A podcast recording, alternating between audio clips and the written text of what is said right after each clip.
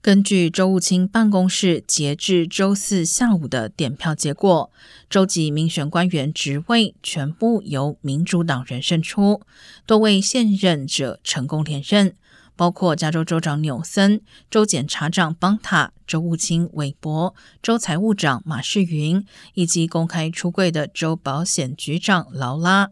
唯一尚未确定结果的州主机长职位，目前民主党人科恩得票也领先代表共和党参选的华裔陈仁仪。不过，科恩在周二晚上两人得票差距最大时已经宣布胜利。